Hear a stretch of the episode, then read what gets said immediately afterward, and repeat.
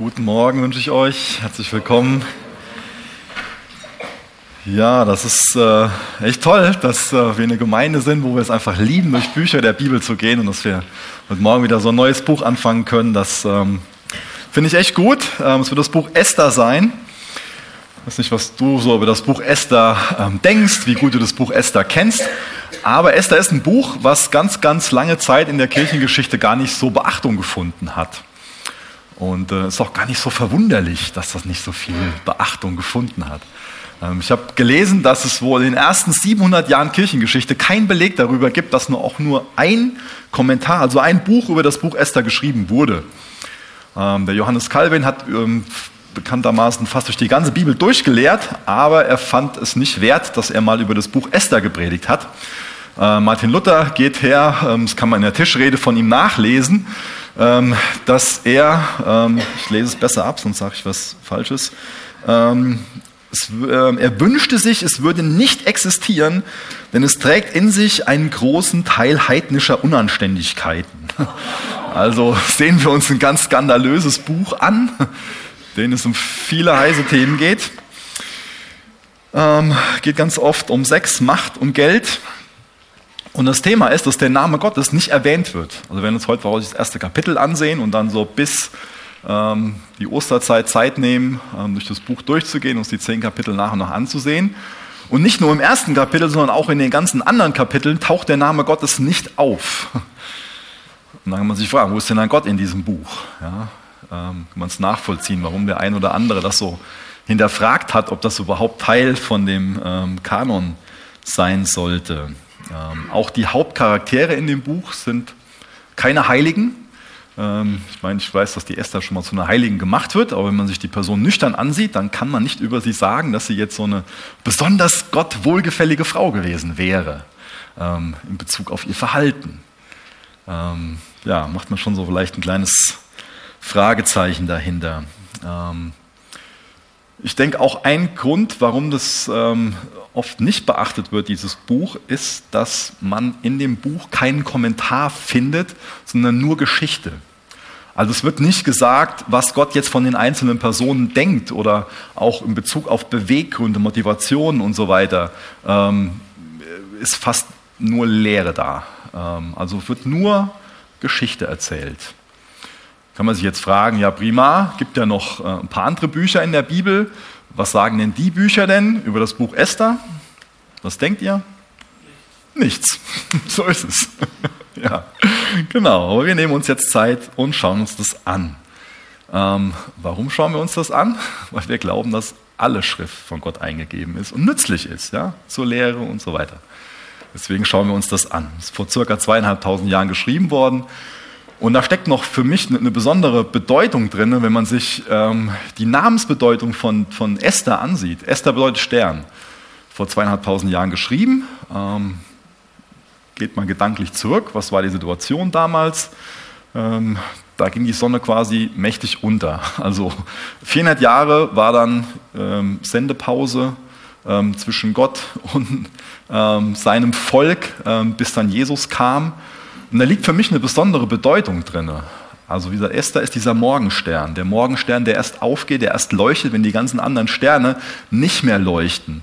Und ähm, der auch gerade in dieser dunklen Zeit daran erinnert, dass die Sonne wieder aufgehen wird. Und ich glaube, da gibt es eine starke Parallele zu unserer Zeit. Äh, man kann sich auch bei uns oft fragen, wo, wo ist denn Gott? Ja? Nicht so, dass wir Gott nicht erleben, äh, wir erleben Gott, aber trotzdem kann man als Einzelner immer wieder in einer Situation sein, wo man sich fragt, wo ist denn Gott jetzt? Wo taucht denn Gott auf in meinem Leben? Und ähm, Esther hilft uns dabei, so als klarer Morgenstern, als Lichtstrahl, ähm, dass wir ähm, uns nicht einnehmen lassen von der Finsternis, sondern davon überzeugt sind und in dem Glauben erhalten werden, dass die Sonne wieder aufgehen wird. Denn genauso wie Jesus damals auf die Erde gekommen ist, um am Kreuz für unsere Sünde zu sterben, wird er wiederkommen und uns dann zu sich holen. Und das ist die kostbare Perspektive, die uns dann auch hilft.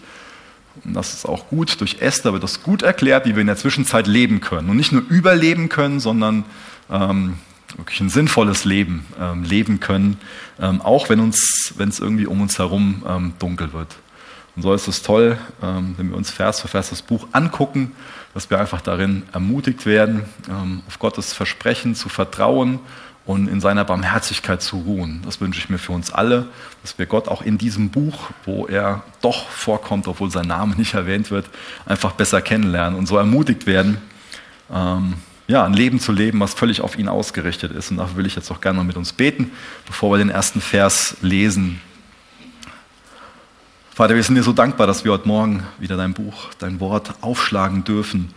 Und wir bitten dich darum, dass du auch ähm, unsere Herzen aufschlägst und zu uns redest. Hilf uns dabei, dein Wort zu verstehen. Hilf mir dabei, dein Wort vernünftig auszulegen. Und ähm, ich danke dir, dass es uns nützlich sein wird, dein Wort, Herr. Lass uns daran wachsen, dich besser kennenlernen und lernen, was es bedeutet, dir nachzufolgen und dich zu lieben, Herr. Amen. Esther 1, Vers 1 lese ich aus Gottes Wort. Folgendes ereignete sich in den Tagen von König Ahasverus. Ahasverus herrschte über 127 Provinzen, die von Indien bis nach Kusch reichten. Also ist gut, wenn wir uns erst mit diesem König Ahasverus vertraut machen. Wir wissen durch diesen griechischen Geschichtsschreiber Herodot relativ viel über ihn. Und vielleicht kommt dir das jetzt noch in der ersten halben Stunde ein bisschen wie Geschichtsunterricht vor. Ich glaube, das ist ganz hilfreich, wenn wir uns an einiges ähm, aus der Geschichte so erinnern, ähm, um einfach ein besseres Verständnis von dem ähm, Text zu bekommen. Ähm, dieser Asphäros ist im Alter von 32 Jahren auf den Thron ähm, gestiegen und ähm, wir steigen in die Geschichte ein im dritten Jahr seiner Regierung. Also können wir uns so vorstellen, wir haben so einen 35-jährigen Mann vor uns und der hat dieses Perserreich von 486 bis 465 vor Christus regiert. Bekannt ist er an sich unter seinem griechischen Namen Xerxes.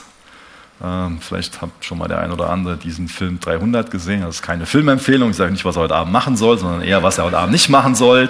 Guckt euch den Film nicht an, aber wer den geguckt hat, das gibt ein paar Eindrücke, Einblicke darüber, ähm, wie es damals so war und ähm, wie der Xerxes so gelebt hat. Ähm, also ist dieser Sohn von Darius I., sein Großvater war der Kyros, der Große, also eine sehr illustre Familie, wo Geschichtsinteressierte bestimmt schon mal vieles drüber gehört haben, auch gerade wenn es um äh, Brutalität und so weiter geht.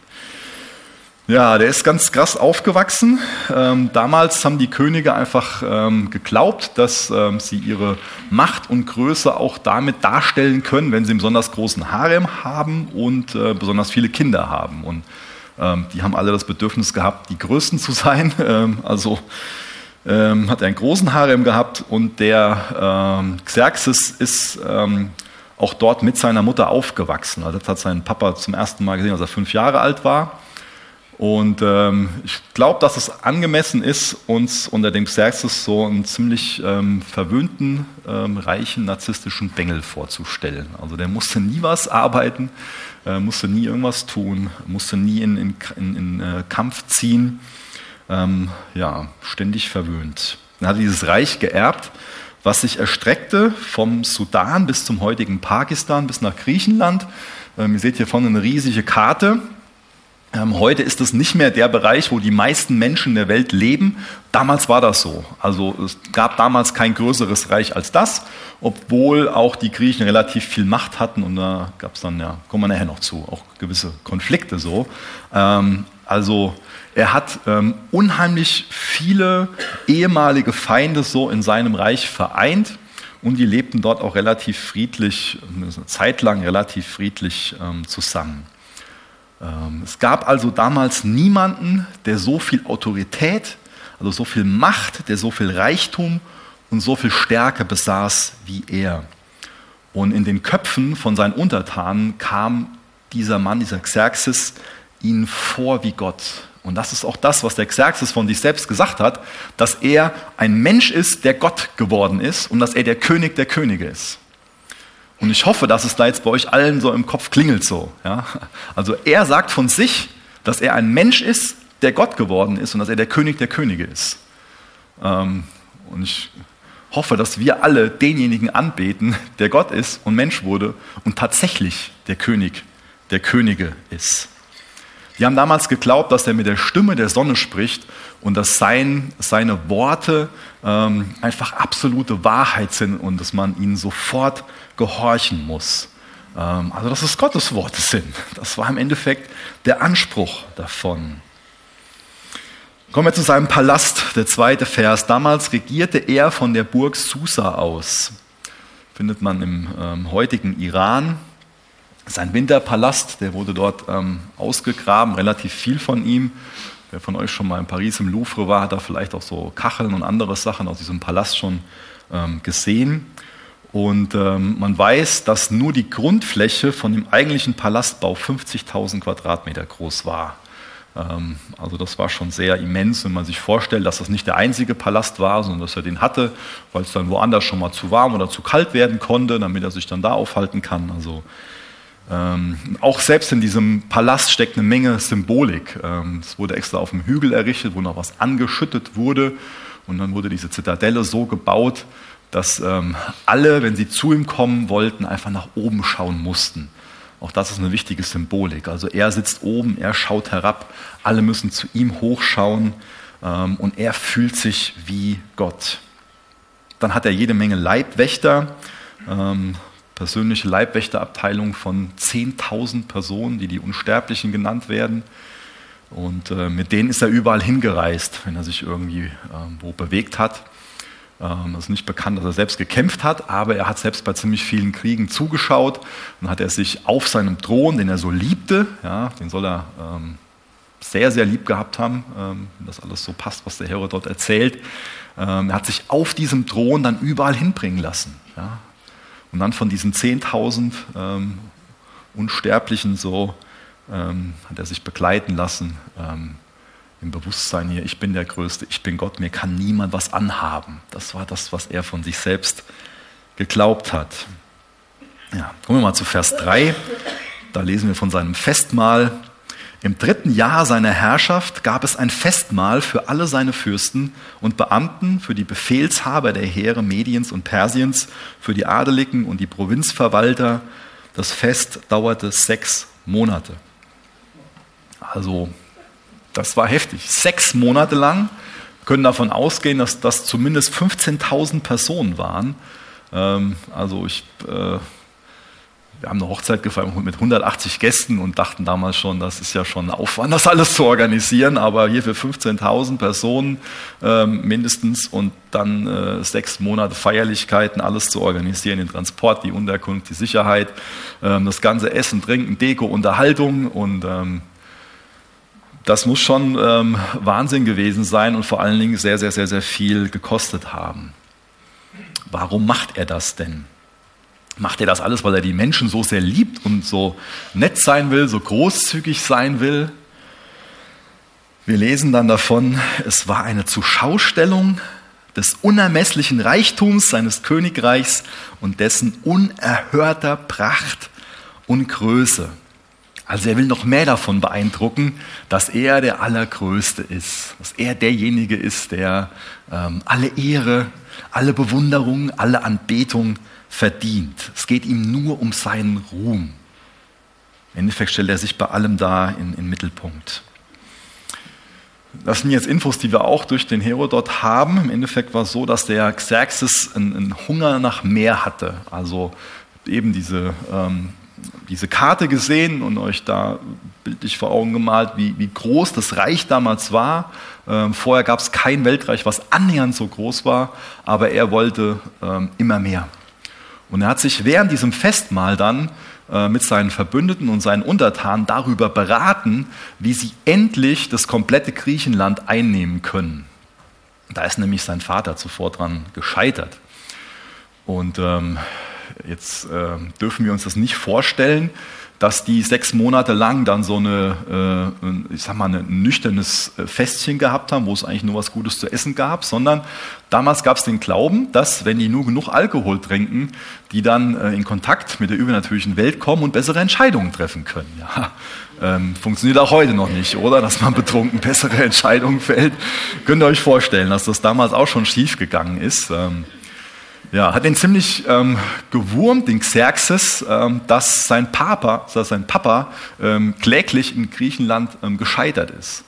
Das äh, gab es einige Jahre vorher, hat sein Vater versucht, Griechenland einzunehmen, hat nicht funktioniert. Ähm, ganz, ganz, ganz fatale Niederlage für ihn.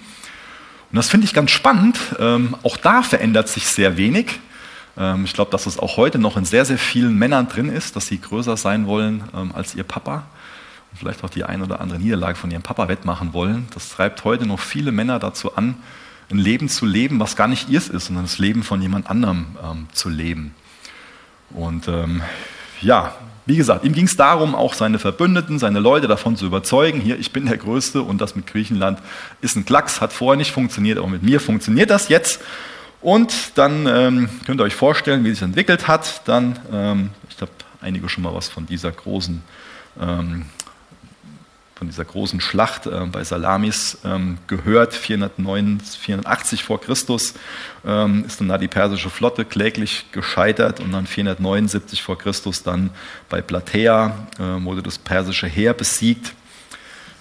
Also dem Xerxes ist es gelungen, so als stolzer Mann weiß er, wie er an den Stolz von anderen appellieren kann. Und trotzdem hat sein Stolz ihn dann ähm, zur Niederlage geführt. Auch da kam wieder Hochmut vor dem Fall. Und dann steigen wir wieder bei Vers 5 ein. Erinnert euch dran, erst sechs Monate die Party mit diesen 15.000 und dann, jetzt in Vers 5, als diese Zeit vorüber war, gab der König ein Festmahl für alle Bewohner der Burg Susa, vom höchsten bis zum niedrigsten. Das Bankett dauerte sieben Tage und wurde im Garten des königlichen Palastes veranstaltet. Der Garten war, war kunstvoll, war mit kunstvoll gewobenen weißen und blauen Leinenvorhängen geschmückt, die mit Byssus und Purpurbändern und mit silbernen Ringen an Marmorsäulen befestigt waren. Auf dem aus Porphyr, Marmor, Perlmutt und anderen kostbaren Steinen zusammengesetzten Mosaikböden standen goldene und silberne Sessel. Die Getränke wurden in goldenen Bechern gereicht, von denen keiner dem anderen glich, und der Wein aus dem königlichen Weinkeller floss in Strömen. Also war nicht nur Wein, sondern war königlicher Wein. Floss in Strömen, wie der König es befohlen hatte. Der König hatte angeordnet, dass das Trinken zwanglos geschehen sollte. Er hatte seine Diener angewiesen, jedem nach Wunsch aufzutragen. Königin Vashti gab zur gleichen Zeit ein Festmahl für die Frauen des Hofstaates von König Ahasverus. Also nach den sechs Monaten, wo dann nur die Leute, die halt mehr Verantwortung getragen haben, da ähm, Party gemacht haben, gibt es jetzt so eine einwöchige Party für alle. Das ganze ähm, Volk, die ganzen Bewohner von, von Susa dürfen können, kommen und dürfen sich die ganze Pracht in diesem ähm, Palast ansehen. Es gibt halt, ähm, wenn man sich das genau anguckt, ich könnte jetzt noch alles Mögliche ausführen dazu. Ich glaube, das lohnt sich heute Morgen nicht. Ähm, wer das interessant findet, kann das für sich mal machen. Ähm, allein Purpur, das hatte damals sonst niemand, das konnte man ganz, ganz schwer herstellen, so, aber er stellt durch die ganzen Punkte, wird im Endeffekt bestätigt, wie sehr er ähm, seinen, seinen ganzen Prunk zur Schau stellt, ja? wie, sehr, wie, wie sehr das auch die Menschen damals beeindruckt haben soll. Ja? Das war seine Intention so. Ich muss jetzt hier allen zeigen, wie, wie toll ich bin, was ich geschaffen habe und was das hier für, für ein Reichtum, was das für eine Macht ist, die einfach von mir ausgeht. Das muss für die Menschen ganz ehrfurchtgebietend gewesen sein und total majestätisch, so, so ergreifend, einnehmend. Und dann liest man dann von einer Trinkregel. sollte man ja meinen, so, ja, super, äh, dass es eine Trinkregel gibt. Was ist jetzt die Trinkregel? Die Trinkregel ist, es gibt keine Regel. Ja? Ähm, soll zwanglos geschehen. Ja? Wow. Also keine, keine Grenzen, könnte man sagen. Nur die Ermutigung, sich einfach gehen zu lassen. Ja. Jetzt haben wir eben auch noch gelesen ähm, im Vers 9, das kann uns ein bisschen irreleiten, ähm, dass die Königin Vashti gab zur gleichen Zeit ein Festmahl für die Frauen des Hofstaates von König Ahasverus. Jetzt können wir meinen, ähm, die Männer haben da gefeiert, die Frauen haben da gefeiert. Das war aber nicht so. Also die Vashti hat äh, mit den Ehefrauen von, von dem normalen Volk äh, gefeiert und, und, und ähm, und weiß das an sich, ähm, also es überliefert zumindest, ähm, dass ähm, solche Feste, solche Bankette äußerst unmoralisch, also unmoralisch, ich sollte morgen wahrscheinlich hier sagen darf, zuging. Da war der Harem anwesend und ähm, viele Tänzerinnen. Es war ein ganz, ganz unmoralisches Fest. Ich glaube, hier mache ich mal einen Punkt. warum lesen wir jetzt davon in Gottes Wort? Das, was wir jetzt gelesen haben, könnte ja einfach auch nur eine Überlieferung von dem Herodot sein. Oder? Einfach nur reine Geschichte, die jetzt erstmal mit Gottes Handeln und seinem Volk so isoliert gesehen anscheinend nichts zu tun hat. Und äh, uns kann es auch so gehen, dass der Xerxes uns ganz fremd erscheint und ähm, wir sogar vielleicht so ein Stück weit von oben herab auf ihn schauen und meinen, was ist das denn für ein primitives Wesen gewesen? Ja, wie schlimm ist der denn mit seiner Macht umgegangen? Ähm, wenn ich mehr Geld hätte und mehr Macht hätte, dann würde ich ja an die Armen denken, würde ich ja das machen, das machen und nicht mich selbst als ähm, Gottkönig feiern lassen. Aber vielleicht haben wir ein bisschen mehr mit diesem König gemeinsam, als wir glauben, als wir wahrhaben wollen. Ich denke, wir können in diesem Text mehrere Götzen sehen, die auch heute noch so an, an, unser, an unser Herz klopfen, ähm, die auch heute noch so Antreiber sein können. Vielleicht ist, ist uns das Wort Antreiber näher als das Wort Götze. Ja, mit dem Götzen habe ich ja nichts zu tun. So. Ähm, na, ich glaube, da gibt es schon so Dinge, die immer wieder unsere Aufmerksamkeit haben wollen, die immer wieder danach trachten, dass wir äh, sie verehren. Ähm, aber vielleicht hilft uns dieses Wort Antreiber, dass wir uns mal selbst hinterfragen, ähm, wie wir leben und warum wir leben, von was wir angetrieben werden. Also eine Möglichkeit ist, dass wir diesem Götzen Leistung dienen. Also er, mal hier, Pakistan bis Sudan und dann diesen, diesen Palast, diesen ganzen Reichtum, dieses zur Schaustellen so, seht her, was ich geschafft habe. Ja.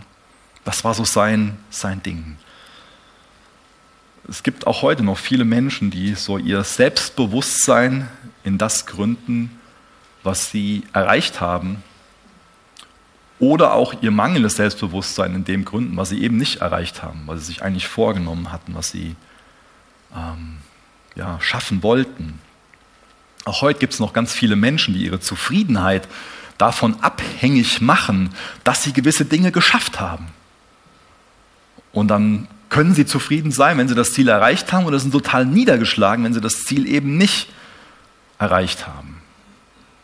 Ich glaube, wie wir uns selbst auf die Schliche kommen können, ist, ähm, wenn wir dieses ständige Bedürfnis haben, dass wir uns beweisen müssen oder dass wir auch irgendwie so darstellen müssen, anderen sagen müssen, ja, guck mal, was ich erreicht habe und guck mal, was ich für einen Job habe, was ich für ein Haus habe, was ich für eine Familie, was ich in der Gemeinde mache. Also es geht ja auch oft darum, dass die Götzen nicht die Dinge sind, wo wir jetzt von Anfang an sagen, ja, Katastrophe. Ich meine, das ist schlimm, wie hier Frauen misshandelt werden, wo jeder von uns sagt, ja, Katastrophe. Aber diese, diese Herzensgötzen können ja auch oft Dinge sein, die ähm, gar nicht vordergründig schlecht sind. Also die nicht, off, die nicht ähm, offensichtlich ähm, schlecht und, und Sünde sind. Bist du so jemand, der dieses Bedürfnis hat, dass andere unbedingt wissen müssen, was du erreicht hast? Oder vielleicht vergleichst du dich gedanklich oft mit anderen und kannst dich auch gar nicht mit anderen freuen, wenn die Erfolg haben. Eine andere Geschichte ähm, ist, dass auch Optik unser Götze sein kann oder vielleicht besser ausgedrückt so das äußere Erscheinungsbild, vielleicht auch unser Ruf, also das, was andere von uns denken. Das, was andere von uns denken sollen, das kann für uns auch so ein Götze sein. Er hat alles darauf ausgerichtet in seinem Leben, dass andere auch davon überzeugt werden, dass er vom Mensch zum Gott wurde. Vielleicht ist das bei keinem von uns so der Fall, dass man das ähm, so denkt oder geschweige denn formuliert. Aber trotzdem kann dieses, dieser Ruf, das, was andere von uns denken sollen, ähm, von uns so ein Götze sein.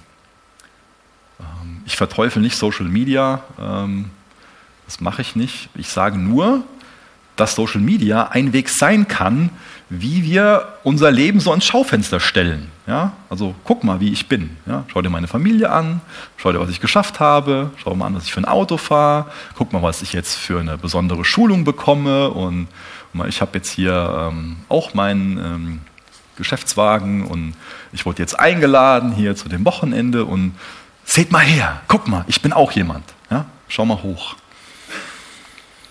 Beschäftigt dich das oft, was andere Menschen von dir denken? Selbstoptimierung kann so ein, ein, ein großes Thema für uns werden, dass wir da so einen Antreiber haben. Ähm, können viele Dinge sein auch, wie, wie wir uns bewusst ernähren. Und es geht uns nicht um bewusste Ernährung bei der bewussten Ernährung, sondern einfach darum, dass auch andere da sehen, wie ähm, vernünftig wir doch sind. Oder auch wie wir mit unseren Kindern umgehen. Oder wie toll wir in der Gemeinde mitarbeiten. Das können wir alles machen, nur aus dem Hintergrund heraus, dass andere Menschen uns für gut oder besser halten, zu uns hochschauen. Also geht es da ganz, ganz viel um das Thema Anerkennung. Ähm, wir lange Jugendarbeit gemacht und da oft erlebt, dass ähm, Jugendliche ähm, so Anerkennungsmagneten sind. Und eigentlich ist das falsch. Menschen sind Anerkennungsmagneten, nüchtern gesehen. Also das ist eine Wahrheit über uns alle. Das ist eine Falle, wo wir alle in unserem Herzen so ein Magnet haben, dass wir für Anerkennung, für Ansehen einfach so eine starke Tendenz haben, viel dafür zu machen, auch viele Dummheiten zu machen, nur damit andere das anerkennen und uns loben und zu uns hochschauen. Und dann meinen, ach ja, und das Lob tut ja auch gut, ja. Aber sind wir davon abhängig? Was tun wir? Welchen Weg gehen wir, um dahin zu kommen? Eine andere Sache, die wir sehen, ist, dass unser Appetit ein Götze sein kann. Oder unsere Bedürfnisse, die wir befriedigen wollen, können solche ähm, Götzen sein. Wie gesagt, da gibt es ja diese einzige Regel, tu, was du willst. Und es ist leider heute oft so, dass ähm, unser Appetit, also da, wo wir gerade Bock drauf haben, oder dass unser Bock die höchste Autorität ist. Ja? Wenn wir Bock darauf haben, dann legitimiert unser Bock alles. Dann haben, meinen wir auch, dann habe ich auch ein Recht dazu, das jetzt zu kriegen. Ja? Ich sehe irgendwas, was ich haben will, dann verdiene ich das auch, klar. Ja, so ein Unsinn. Oder ich fühle mich so und so, dann habe ich auch ein Recht, so zu sein. Was ist denn die höchste Autorität? Was ist es? Ist es wirklich ein gefühltes Bedürfnis, da wo du gerade Bock drauf hast? Ist das die höchste Autorität? Ist das die Legitimierung für deinen Lebensstil? Ich hatte halt Bock drauf, das zu machen, deswegen habe ich es gemacht. Ja, ist ja keine Begründung. Ja. Und wir können das irgendwie als rückständig sehen. Aber es sind, glaube ich, oft, ähm, oft so ähnlich, dass wir einfach dem Appetit, also Appetit nicht nur in Bezug auf Essen, sondern auf alles Mögliche, auf alles in unserem Leben, dass wir dem einfach so folgen. Und ich finde das mit Götzen so eine ganz schwierige Geschichte oder mit diesen Antreibern so ganz schwierige Geschichten. Ähm, wir haben es oft relativ einfach, das bei Leuten zu sehen, die ähm, direkt in unserem Umfeld sind oder auch, äh, wenn wir in eine andere Kultur reinkommen, ist es oft so, du denkst so, ey, pff, so bescheuert. Ja? Also ich, ist ja offensichtlich, ist ja so klar. Aber es kann uns oft so schwer fallen, dass wir die Antreiber in unserem Herzen erkennen. Und deswegen ist es so wichtig, dass wir bei dem Thema bei uns bleiben und dass wir persönlich ins Gebet gehen und uns einfach frei fragen, so, was will der Heilige Geist jetzt heute Morgen in meinem Herzen tun? Von was will er mich befreien? Ja? Von welchem Antreiber will er mich befreien? Ich glaube, das ist eine ganz gute Perspektive auf Götzen. Gott ist der Einzige, der unserer Anbetung würdig ist. Der Einzige, der wirklich gut und gerecht ist. Der Einzige, der unseren Gehorsam verdient. Der Einzige, der gut mit Autorität umgeht. Und Götzen fordern immer ihren Preis. Immer. Es hat immer einen Riesenpreis, wenn du deinem Appetit folgst. Es kommt nicht oft direkt, dass du den Preis dafür bezahlst, aber irgendwann bezahlst du diesen Preis und es führt dich in alle möglichen Abhängigkeiten und Probleme und Spannungen und Konflikte und es zerreißt dich innerlich, es macht dich fertig. Deswegen ist es befreiend, wenn uns Jesus von diesen Antreibern befreit und unter seine Regierung, unter seine Herrschaft führt, weil er der Einzige ist, der wirklich vollkommener König ist, ja, der, der mit dieser Autorität wirklich vollkommen umgehen kann. Das sollte unser Mindset sein. Das ist die Wahrheit. Und das ist eine Wahrheit, die sehr, sehr, sehr, sehr umkämpft ist. Schon damals beim Sündenfall war diese Wahrheit sehr, sehr umkämpft und hat zu diesem Sündenfall geführt dass welche nicht einfach nur die höchste Autorität mit ganzer Freude in Gott gesehen hat. sondern meinte, daher, da kann ich anderen vertrauen und ich weiß schon selbst als Mensch, was für mich besser ist und hey und bla und blub. Ja. Wir können meinen, das ist alles so weit weg mit diesem Xerxes. Aber vielleicht haben wir einfach nur weniger Macht und einen anderen Kontostand. Gehe ich mal von aus, dass wir alle weniger Macht haben, wir auch alle einen anderen Kontostand haben. Das kannst du mir gerne mal Bescheid sagen. Können wir mal ein paar Probleme zusammenlösen und neue schaffen. Vielleicht ist es äußerlich jetzt ganz anders. Vielleicht ist der Kontostand ganz anders, vielleicht ist die Zeit eine ganz andere. Zeiten ändern sich, aber das Herz bleibt das Gleiche. Das Herz bleibt das Gleiche. Wir können meinen, mit dem Harem so hat ja keiner von uns, wie sieht es denn mit Pornografie aus, mit dem Harem, der in deinen Gedanken ist, der in deinem Herzen ist. Wir, hat keiner von uns irgendwie einen Palast so und trotzdem können wir unser Zuhause genauso behandeln. Ähm, trotzdem können wir jeden Tag unsere Gier irgendwo nähern und auf allen möglichen Social-Media-Plattformen sein oder in Geschäften unterwegs sein und mal ständig mehr und ständig mehr. Und keiner von uns hat so ein eigenes Königreich, aber wie sehr arbeiten wir dafür, dass wir so einen gewissen Anschein erwecken, den wir halt erwecken wollen, einen gewissen Ruf erhalten. Und ich glaube, wir alle kennen diese innere Stimme, die uns sagen, hier, folg deinem Herzen, tu, was du willst. Dann ist mir die Frage, folge ich meinem Herzen oder folge ich Jesus nach? Also bin ich mein eigener Jünger oder lasse ich mich vom Teufel einspannen, auf Deutsch gesagt, oder bin ich ein Jünger von Jesus. Wir lesen mal in Vers 10 weiter. Da kommen wir jetzt zu seiner Frau. Am siebten Tag des Festes, als König Ahasveros schon im vielen, vom vielen Wein in heiterer Stimmung war, er war besoffen, befahl er Meoman, Bista, Habona, Bigda, Ahakta, Seta, Karkas, den sieben Eunuchen, die ihn bedienten, Königin Vashti zu ihm zu holen. Sie, sollten ihre sie sollte ihre Königskrone tragen um den Burgbewohnern und Fürsten ihre Schönheit vorzuführen, denn sie war eine sehr hübsche Frau. Haben wir alle kommen sehen, oder? Also wenn Männer so lange saufen, wo kommt es hin? Jüdische Überlieferung sagt uns, die haben sich darüber gestritten, aus welchem Land die schönste Frau kommt. Und dann hat natürlich der Xerxes auf den Tisch gehauen und hat gesagt, jetzt muss meine mal kommen und ihre Schönheit vorführen. Und wir lesen das auch bei ganz frühen jüdischen Auslegern schon so, dass das zu verstehen ist, dass die nicht, äh, also dass sie ihre, nur ihre Königskrone tragen sollte. Also sie soll da einen Spaziergang machen vor diesen betrunkenen Männern. Und was macht sie? Da steht die Frage, was sollte sie machen? Ja? Was sollte sie machen? Und was macht sie? Doch als die Eunuchenkönigin Vashti den Befehl des Königs überbrachten, weigerte sie sich zu kommen. Wow. Die hat tatsächlich Nein gesagt. Die hat jemandem die Stirn geboten, dem sonst niemand die Stirn geboten hat. Dem mächtigsten Mann der Erde. Der narzisst ist, der, der stolz ist, der von sich selbst eingenommen ist, der von sich selbst glaubt, dass er Gott ist. Wie beurteilst du diese Entscheidung? Hat sie eine gute Entscheidung getroffen? Hat sie eine schlechte Entscheidung getroffen? Jetzt müssten wir eigentlich hergehen, dass die Frauen mal nebenan in den großen Saal gehen, damit wir hier mal eine nüchterne Umfrage machen können, die ehrlich ist. Ich meine, das mag uns vielleicht heute Morgen irgendwie so komisch vorkommen, ähm, aber ich habe schon eine Predigt dazu gehört, ähm, dass das so ausgelegt wurde, ja, Frauen sollen ihre Männer respektieren ähm, Frauen sollen sich ihren Männern unterordnen. Also hätte die das machen müssen.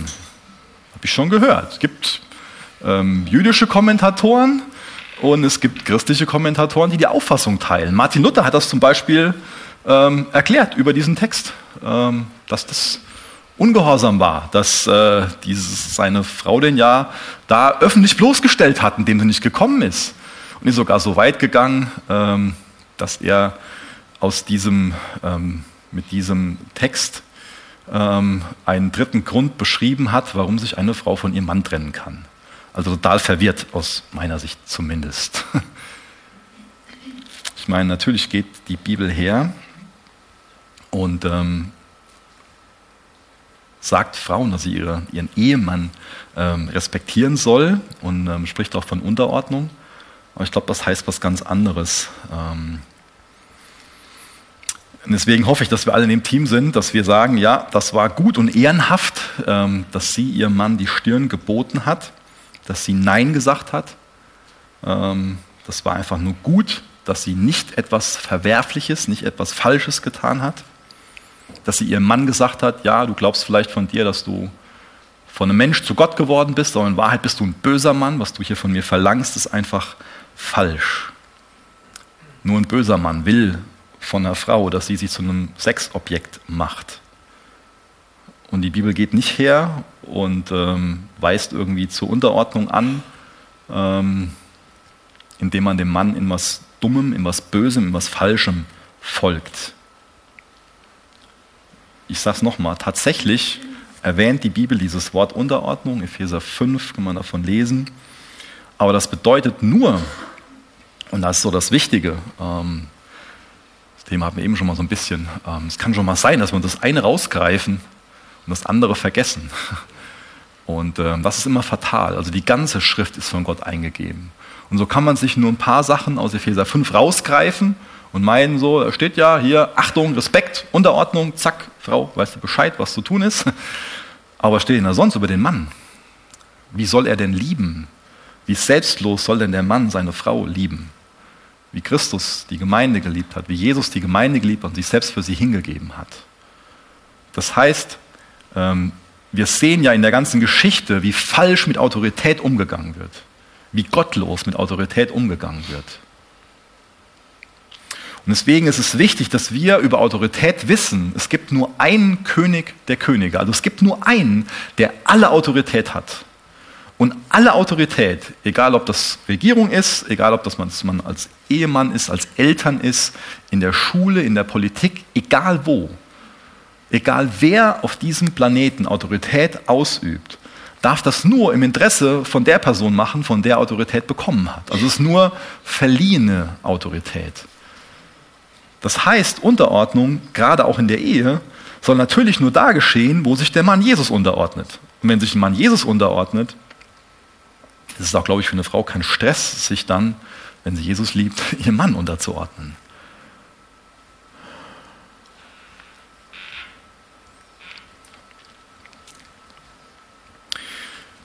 Vielleicht noch so ein Wort an die, an die Männer, braucht ihr Frauen nicht so zuhören. Ähm,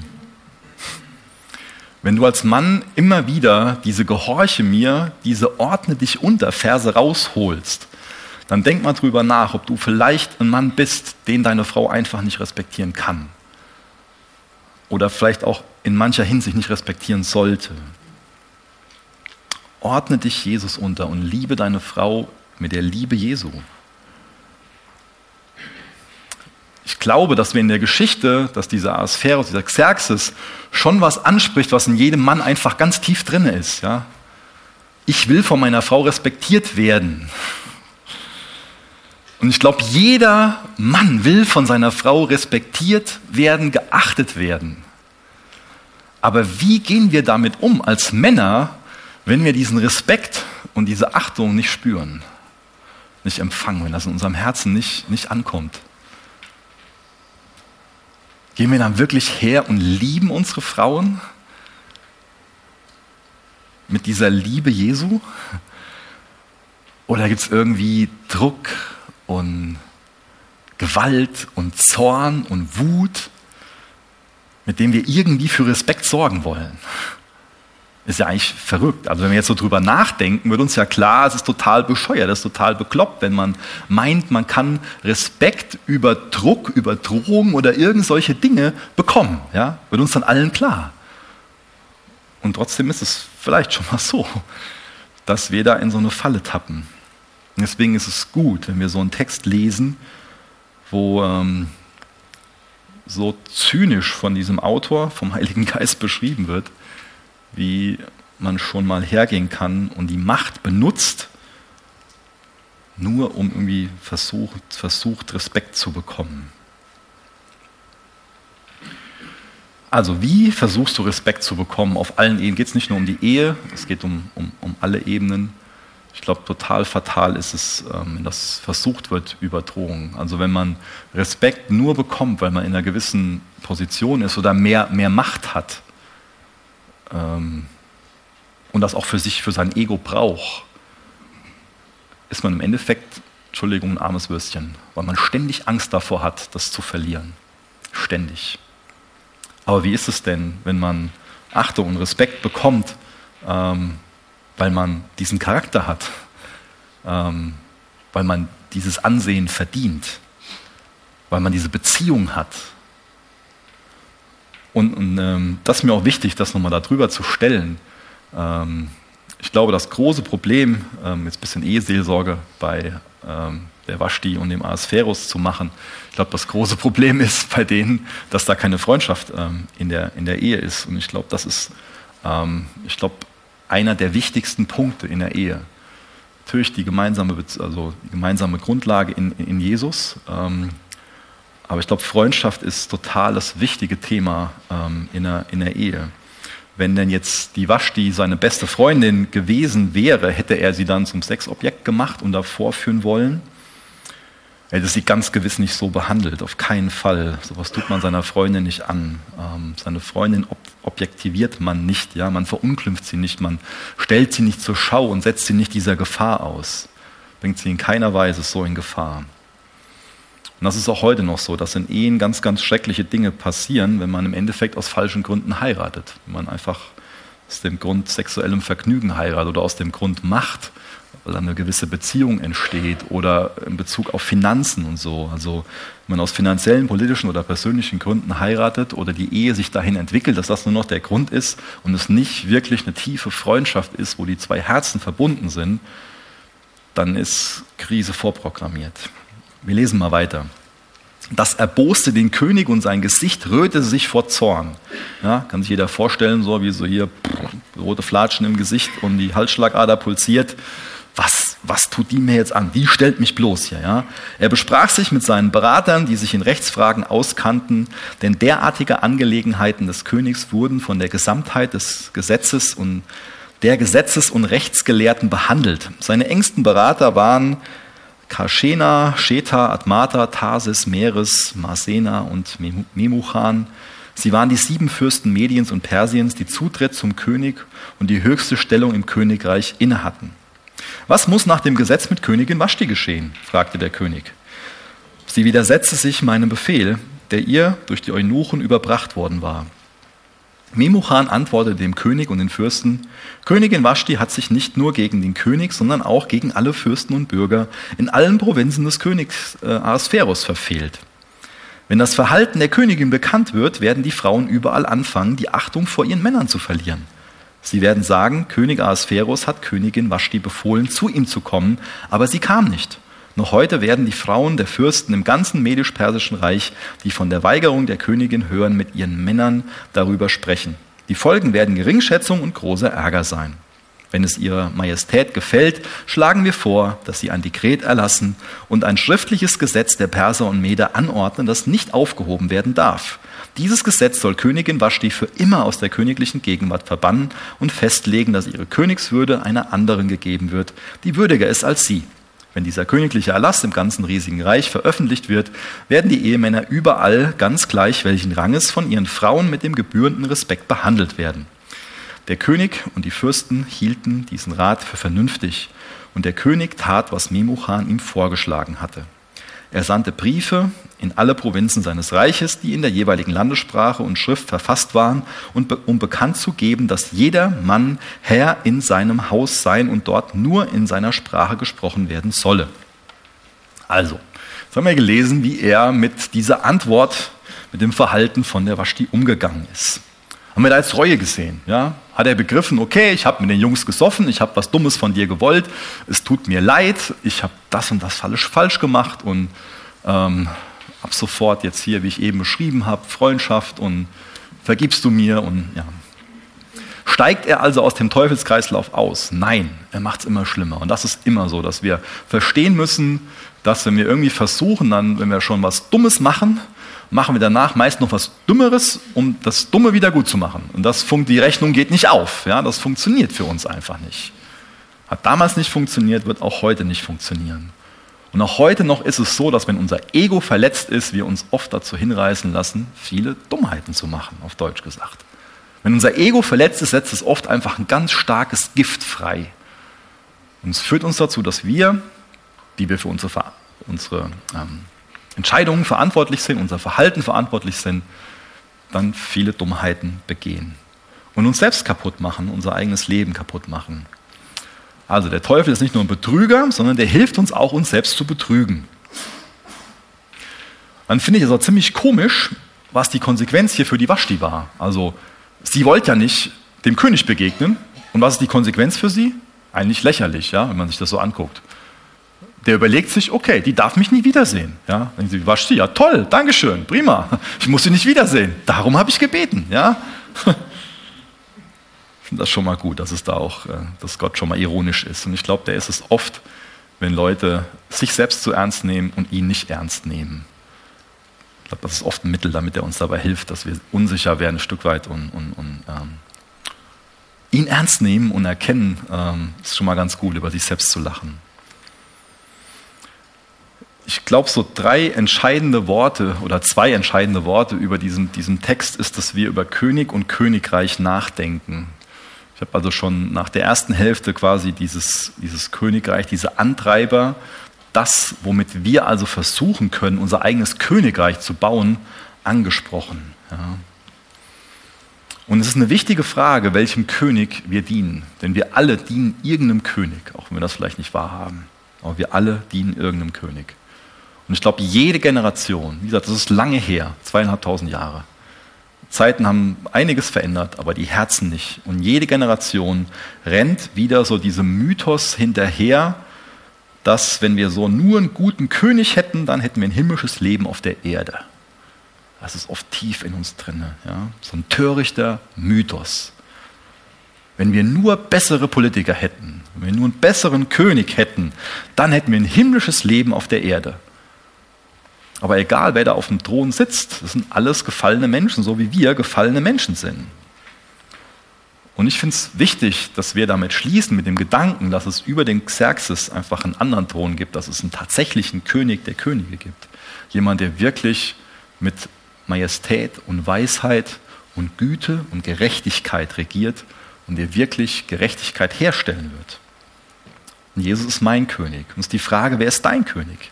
Dieser Xerxes war ein Sohn von dem Darius, aber Jesus ist der Sohn Gottes.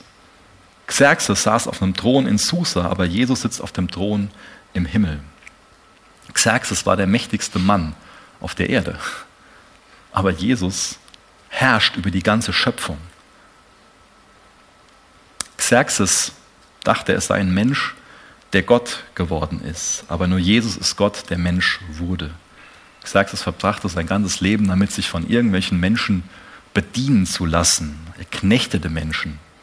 Jesus verbrachte sein ganzes Leben damit, anderen zu dienen und um uns dabei zu helfen, aus der Sklaverei der Sünde zu entkommen. Xerxes hat im Endeffekt oder wollte seine Frau entwürdigen, vorführen. Ja, so voll das sündige, entwürdigende Verhalten. Wie wird denn Jesus am Ende der Zeit seine Braut vorführen? Ja? Makellos, rein und herrlich. Was ist denn da für ein anderes Herz hinter? Ja? Xerxes hat seine Feinde getötet, aber Jesus starb für seine Feinde und rettete sie, rettete mich. Xerxes appelliert so an unsere verdorbene Natur, will uns dazu verführen, mehr zu sündigen, mehr zu saufen, mehr das zu tun, uns gehen zu lassen. Aber König Jesus kommt, um uns eine neue Natur zu geben, um uns Sünde zu vergeben. Xerxes ist tot. Sein Volk starb. Jesus ist auferstanden und sein Volk wird auferstehen, um für immer bei ihm zu sein. Deswegen lasst uns auf diesen König der Könige schauen, lasst uns ihn feiern, lasst uns seine Autorität ganz neu in unser Leben einladen und ihn als unseren König anbeten. Da steht noch mit mir auf, ähm, ich will noch gerne mit uns beten. Jesus, Halleluja, dass du der König der Könige bist. Danke, dass du deine Macht, deine Autorität, auch deinen Reichtum, dass du weise damit umgehst, dass du liebevoll damit umgehst, dass du zu unserem Besten damit umgehst. Ich bitte dich, dass du uns klar machst, wo wir irgendwelchen Antreibern hinterherrennen oder wo wir Antreiber in unserem Leben haben, die wir rausschmeißen sollten. Ich danke dir, dass du ein wunderbarer König bist. Mach uns klar, wo wir deine Autorität ablehnen und hilf uns dabei, dass wir uns in allem deine Autorität hingeben, Herr. Zeig du uns, wo unser Ruf, das, was wir darstellen wollen, das, wofür wir bekannt sein wollen, ein Götze ist oder auch wo wir uns knechten lassen von, von dem Thema Leistung, was wir schaffen wollen, was wir für einen Anspruch haben. Befreie du uns von diesen Antreibern und führe uns in diese freie Liebesbeziehung zu dir. Du bist ein wunderbarer König und dich allein wollen wir anbeten. Amen.